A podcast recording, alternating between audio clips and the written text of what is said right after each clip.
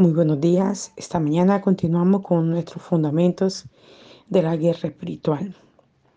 Como ayer le decía, por favor, cada texto bíblico que le estamos mencionando, abra la escritura y vaya leyéndolo. Cuando vaya a escuchar el audio Fundamentos de la Guerra Espiritual, siempre tenga a la mano su Biblia para que vaya corroborando lo que le vamos diciendo a través de este audio y así usted pueda profundizar en el conocimiento de la palabra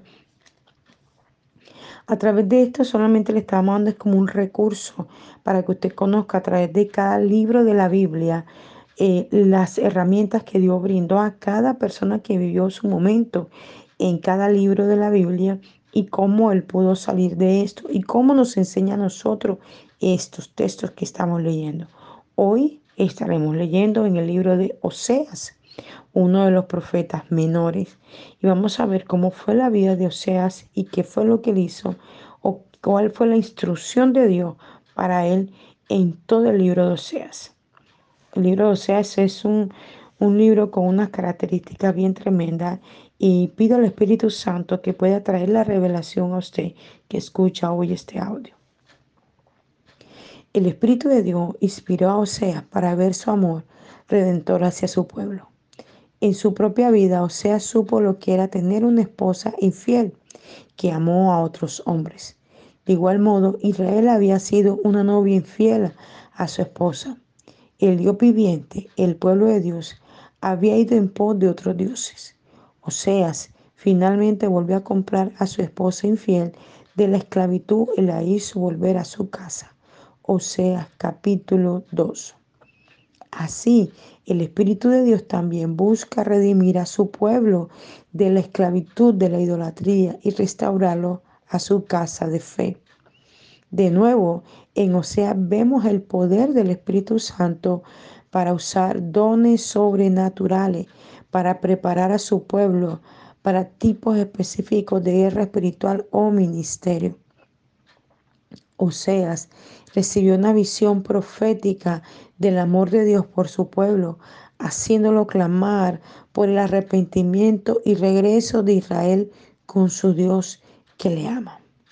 La promesa de Dios a su pueblo infiel fue, yo sanaré su rebelión, los amaré de pura gracia, porque mi, mi ira se apartó de ellos. Israel, Oseas 14, 4. El Espíritu de Dios nos llama a ser una esposa fiel para el Señor que nos ama con amor eterno. La iglesia es la esposa del Señor. Cuando el Señor venga, vendrá por una iglesia sin mancha y sin mácula. ¿Cuáles son las manchas? Cada pecado que cada persona tiene. Por eso cada día tenemos que irnos limpiando, lavándonos, purificándonos en su sangre, para que cuando Él venga en su segunda venida, que está pronto, estemos preparados para ella. Oseas, el sabio profeta de antaño, observó, ¿por qué sembraron viento y torbellino? Segarán, o sea, 8.7. En otras palabras, cada uno de nosotros debe aceptar la responsabilidad de lo que experimenta en la vida. Somos la suma total de cada lesión que hemos hecho o que hemos dejado que ocurra. Si no le gusta lo que es, está solo a un pensamiento distancia de dirigirse hacia la vida que desea. Si esto ha de suceder, es de suma importancia que se convierta en el amo de sus pensamientos. Examine sus pensamientos filtre y deseche cualquier cosa que no quiera que aparezca en su futuro y enfóquese en lo que verdaderamente desea. Dios formó sus pensamientos para que tuvieran poder, a fin de que estuvieran equipados para vencer todo obstáculo. Él le formó para crear, innovar, ser estratega y tener éxito. Y solo para asegurarse, Él puso sus propios pensamientos y naturaleza divina en el interior de usted. Como Dios dice en Jeremías 31, 33, daré mi ley en su mente y le escribiré en su corazón. Conecte su corazón a la fuente de poder definitiva. Y la manera de conectar el corazón es al Señor Jesús.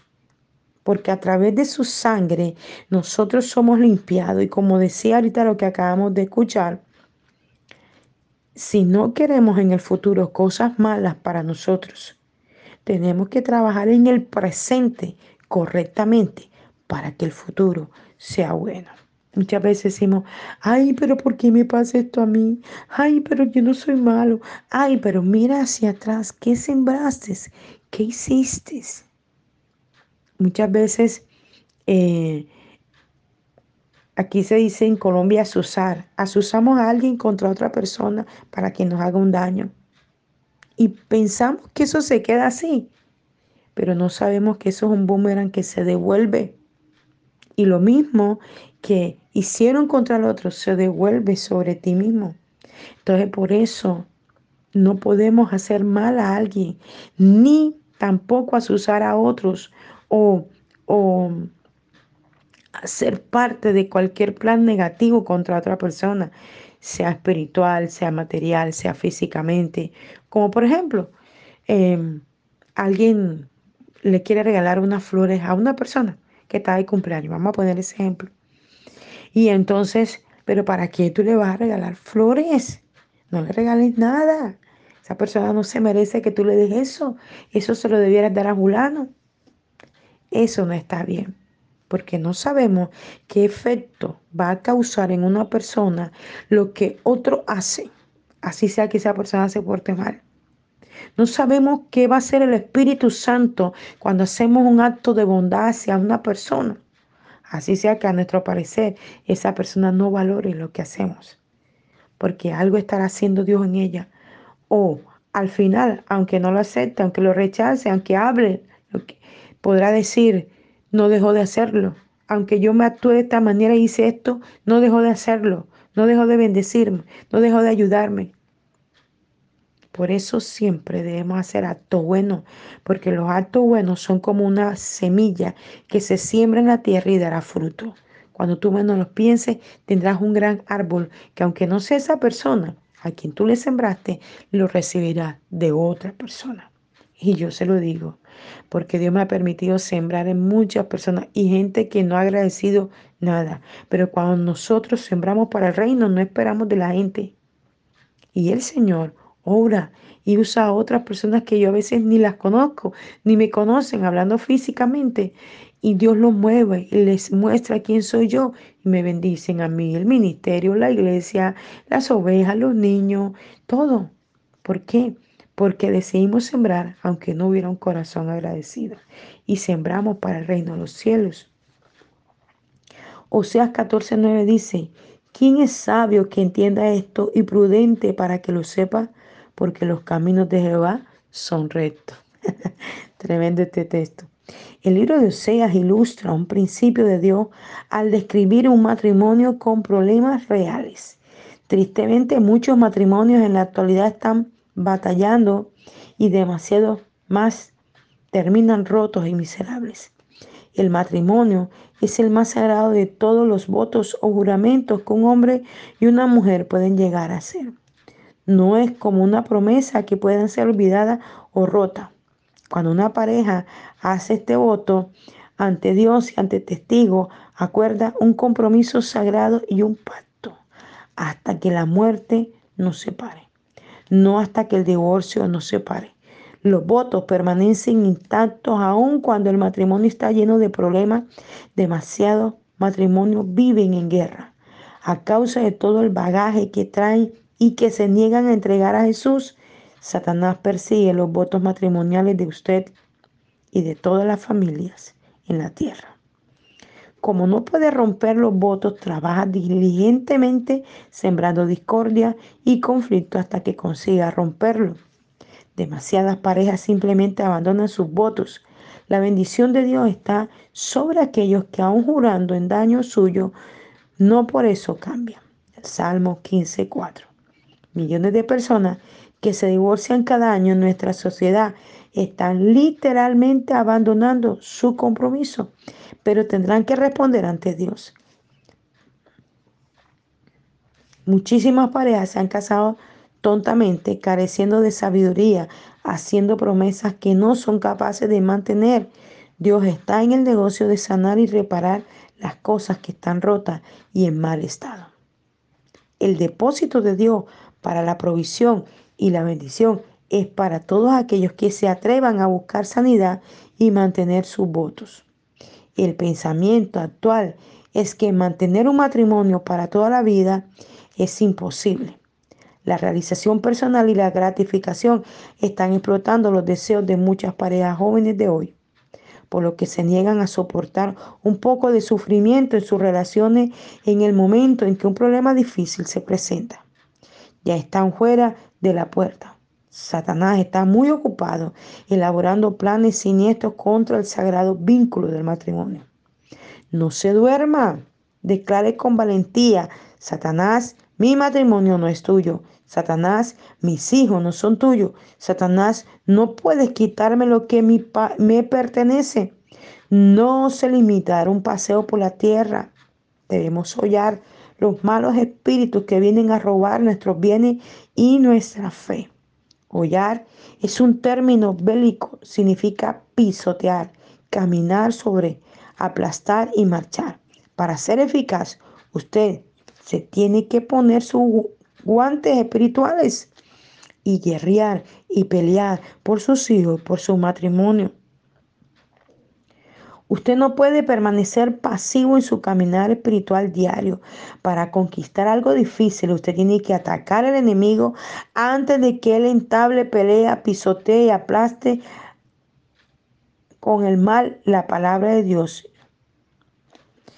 Todo usted tiene que destruirlo con su palabra, con sus oraciones, con su búsqueda, con su entrega. Todo lo que el enemigo quiera hacer contra usted. Dios hará el resto. Tenemos que hacer lo que Dios espera de nosotros para amar, obedecer y creer que, que va a pelear nuestras batallas. Entonces nos capacitará para hacer las cosas imposibles. Bendito su nombre. Sin que el genuino tipo de amor divino los matrimonios de hoy corren riesgo extremo. Amor genuino significa un tipo de amor franco, honrado, sincero, sencillo, puro, real y sin pretensiones.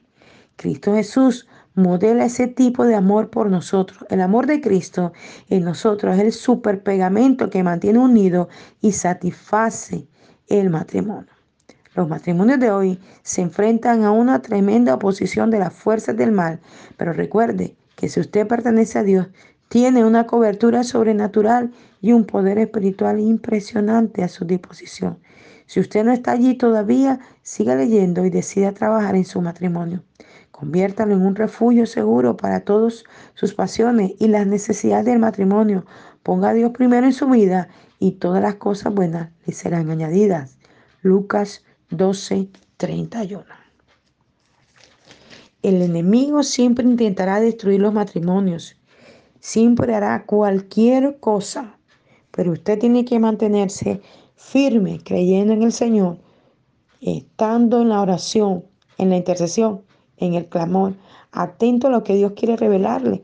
Pero la manera como usted va a combatir en su guerra espiritual es a través de sus armas espirituales, que es la palabra, que es la oración, que es la adoración. Si usted no se mantiene en el altar de Dios, no podrá destruir las tinieblas, no podrá destruir aquello que viene contra usted. Como el profeta Sea fue llamado para convertirse en un guardián espiritual de su pueblo, los israelitas desobedientes y pecadores que se habían alejado de Dios, así también usted es un guardián espiritual de su casa, de su familia y su ciudad. Sus oraciones de intercesión por estas áreas ayudan a mantener un muro de protección contra el ataque demoníaco. Interceder es intervenir o pasar a la acción en favor de otro. Incluso Personas que nunca le han hablado personalmente no tienen ninguna defensa contra sus oraciones. Sus oraciones pueden entrar en los bares, sus oraciones pueden entrar en las casas de droga, sus oraciones pueden llegar a cualquier lugar. Las oraciones sobreviven a la vida de quien las dicen. Pase el, el día de hoy enfocándose en su propia vida de intercesión orando por otros intercesores y orando para que Dios levante más intercesores. Necesitamos oraciones que sobrevivan a nuestra generación. Efesios capítulo 6, versículo 18. El libro de Oseas es un libro inusual. Toda la historia de la vida de este profeta está enmarcado por su matrimonio con Gomer, una ramera y prostituta. Oseas sufrió la agonía de amar a una mujer que estaba controlada por ese espíritu. Gomer le dio a Oseas tres hijos, el último de los cuales se llamó No mío. Gomer era sexualmente adicta y lo abandonó para convertirse en una prostituta del templo del dios Baal. Probablemente habría muerto en esa vida como esclava, a no ser porque Oseas la compró por amor y misericordia y la llevó nuevamente consigo. Su vida de adulterio era una imagen de la infidelidad de Israel hacia Dios. Como ve, cuando una persona camina lejos de Dios, se le vuelve fácil alejarse de cualquier otro compromiso importante de la vida. El libro de Oseas registra el curso de alguien controlado por el espíritu de prostitución. En la historia de Gomer y Oseas, la escritura identifica siete pasos descendentes. Estos siete pasos son los mismos que las personas de hoy día que dan su espalda a Dios y abren su vida al espíritu de prostitución. Estos siete pasos son, número uno, las personas controladas por este espíritu no conocen a Dios. Oseas capítulo 5, versículo 4. Dos, violan sus leyes. Oseas capítulo 4, versículos 2 y 3. Tercero, la destrucción viene sobre ellos. Oseas capítulo 4, versículo 6. Cuarto, la prosperidad se convierte en un medio para la maldad en vez de para bendecir. Oseas capítulo 4, versículo 7. Quinto, la gente adora otras cosas y no a Dios. Oseas capítulo 4, versículo 12. La iglesia se convierte en hipocresía. Oseas capítulo 4, versículo 15. Séptimo, Dios entonces castiga al que es controlado por el espíritu de ramera y de prostituta. Oseas capítulo 4, versículo 9. El Nuevo Testamento también relata este curso descendente del pecador. Un claro sendero hacia el único juicio es evidente en quienes siguen la prostitución y la perversión. Lea Romanos 1, 17 al 32. Junto a cada descripción debajo de uno de estos siete pasos, indique si usted mismo está lidiando con esta área en cuanto a ser tentado a alejarse de Dios. Paso descendente que me aleja de Dios rehusar a vivir por fe, versículo 17, rechazar a Dios, versículo 18 al 22 del mismo capítulo 4 em, y 5 que estamos leyendo. Cambiar la gloria de Dios por un ídolo, versículo 21 al 23. Cambiar la verdad de Dios por mentira, versículo 24 y 25. Aceptar la perversión sexual, versículo 26 y 27 del capítulo 4 ser entregado por Dios a sus propios recursos, versículo 28, la destrucción de la sociedad, versículo 29 al 32 del capítulo 4 de Oseas. Las implicaciones de estas fortalezas destructivas alcanzan a dos áreas. Primero, una persona expone su vida a la destrucción. Esto es seguido por el fracaso moral, la angustia mental y el infierno emocional. Los peligros físicos y mentales, tales como enfermedades, depresión y sida, pueden llevar a la muerte. Para vencer esta fortaleza maligna, primero usted debe estar seguro de que Jesús es el Señor de su vida. Examine su corazón y determine si Él reina en el trono de su vida, ha retenido de Él algunos deseos o áreas de su corazón y mente. Ríndalos a la voluntad divina. Segundo, arranque todo ídolo de su corazón si hay algo en lo cual invierte más tiempo, talento y pasión que los que, lo que invierte en su amor por Dios, considere eso como un ídolo y solucione la situación inmediatamente. Finalmente, ate los espíritus de fornicación y prostitución que puedan haber arraigado en su vida. Tome un momento para orar. Señor Jesús, perdóname por permitir que algo o alguien que no eres tú gobierne mi vida. Confieso que solamente tú tienes derecho a ser el Señor. Rechazo toda mentira de Satanás y todo ídolo que le ha traído a mi vida. En el nombre de Jesús, ato estos espíritus destructivos y te pido que limpies mi vida de todo el mal que hayan acarreado. Gracias por tu libertad. En el nombre de Jesús. Amén.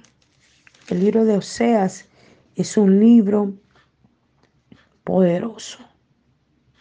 En Oseas capítulo 10, versículo 14 dice que las fortalezas de las tinieblas sean destruidas en el nombre de Jesús. Toda fortaleza de Satanás tiene que ser destruida en nuestra vida. Y en este libro particularmente enseña sobre que lo que es el espíritu de fornicación y de adulterio que tiene atadas a las personas. Si usted es una persona que vive en fornicación, y fornicar no es solamente acostarse con una persona y tener relaciones. Usted vivirá en fornicación constantemente mientras que no se case con su esposa o su esposo. Así sea, tengan 20 años viviendo, pero si usted no se ha casado ante, los Dios, ante Dios y ante los hombres, está viviendo en fornicación. Y la fornicación es un espíritu que tiene las puertas abiertas para que más espíritus vengan y dañen tu vida y la vida de tu familia. Por eso, si hay algún hombre, alguna mujer que en este momento está escuchando este audio y no se ha casado, pida perdón a Dios y organice su vida y cásese para que las bendiciones de Dios puedan llegar completamente a su vida. Si el caso es un adulterio, que está viviendo con una persona pero es casado con otra, también tiene que arreglar su vida. Tiene que divorciarse y, y arreglar toda su vida o volver con su esposa. Pero tiene que arreglar este problema porque estos son puertas abiertas a los demonios y por eso estará continuamente en situaciones difíciles si no decide arreglar su vida. En esta iglesia, Mensajero de la Cruz de Cristo, no me canso ni me cansaré de decirle a la gente que alinee su vida. Por eso insto a todo el que vive en, en fornicación, que vive en unión libre, que se casen para que ellos mismos sean bendecidos, sus hijos y toda su generación, y puedan romper esta maldición en el nombre de Jesús. Le insto a que si alguno de ustedes los que están escuchando este audio en esta mañana están en esta situación, le pidan al Señor que sean liberados de estos espíritus malignos. Y esto es guerra espiritual. Cuando decidimos vivir para agradar a Dios y sacar de nosotros lo que a Dios no le agrada, esto es guerra espiritual. Que la guerra espiritual no solamente es la que vivimos afuera, es también la que vivimos dentro de nosotros cuando no cumplimos los mandamientos que Dios nos manda. Te habló el apóstol Janet Rentería de Mensajeros de la Cruz de Cristo, Barranquilla, Colombia. Espero que esta enseñanza te pueda servir mucho. Que Dios te bendiga y te guarde.